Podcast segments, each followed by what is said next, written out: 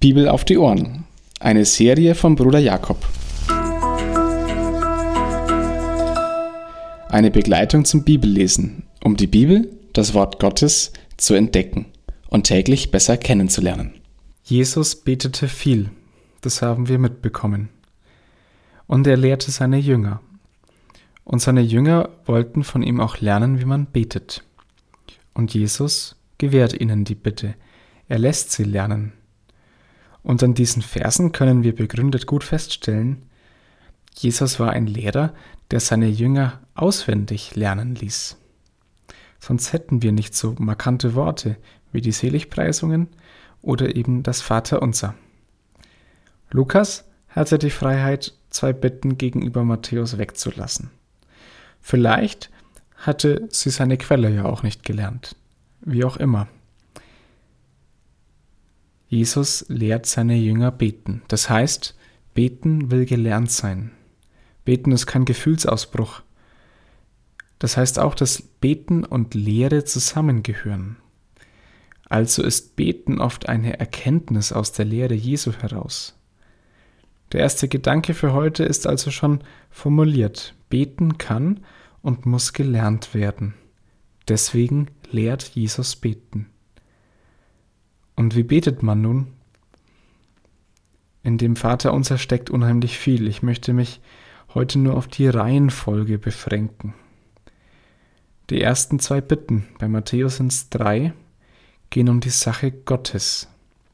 Das Gebet beginnt also überhaupt erst einmal damit, dass man Gott in einer ganz innigen Anrede ansprechen darf, als Vater, als Abba, im Hebräischen steht es, wird es ausgedrückt. Das ist die nächste Bezeichnung, wie man Gott überhaupt anreden darf. Um Gottes Sache geht es. Als allererstes um die Verherrlichung des Namens Gottes, dass der Name herrlich werden soll. Das bedeutet aber auch, dass man, wenn man so betet, selber auch aufgefordert ist, den Namen unter den Menschen bekannt zu machen. Und die zweite Bitte hier bei Lukas, dass das Reich Gottes erfüllt wird. Es geht also erst um Gottes Sache in der Welt und um Gottes Sache in meinem Leben, gerade wenn wir dein Wille geschehe auf Erden wie im Himmel hinzufügen. Gottes Sache bei mir. Und dann geht es erst weiter mit den Bitten für uns Jünger. Bitte um Brot. Das ist eine bescheidene Bitte darum, dass man das tagtäglich bekommt, was man auch braucht.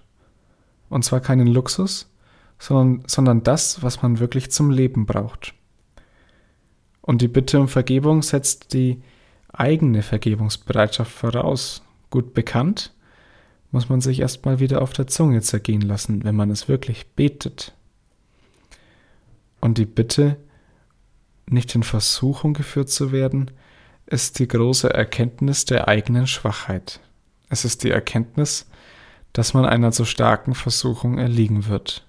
Und gleichzeitig die Erkenntnis, dass Gott, der in der Versuchung auch der Herr bleibt, stärker als die Versuchung ist, von dem die Kraft ausgeht.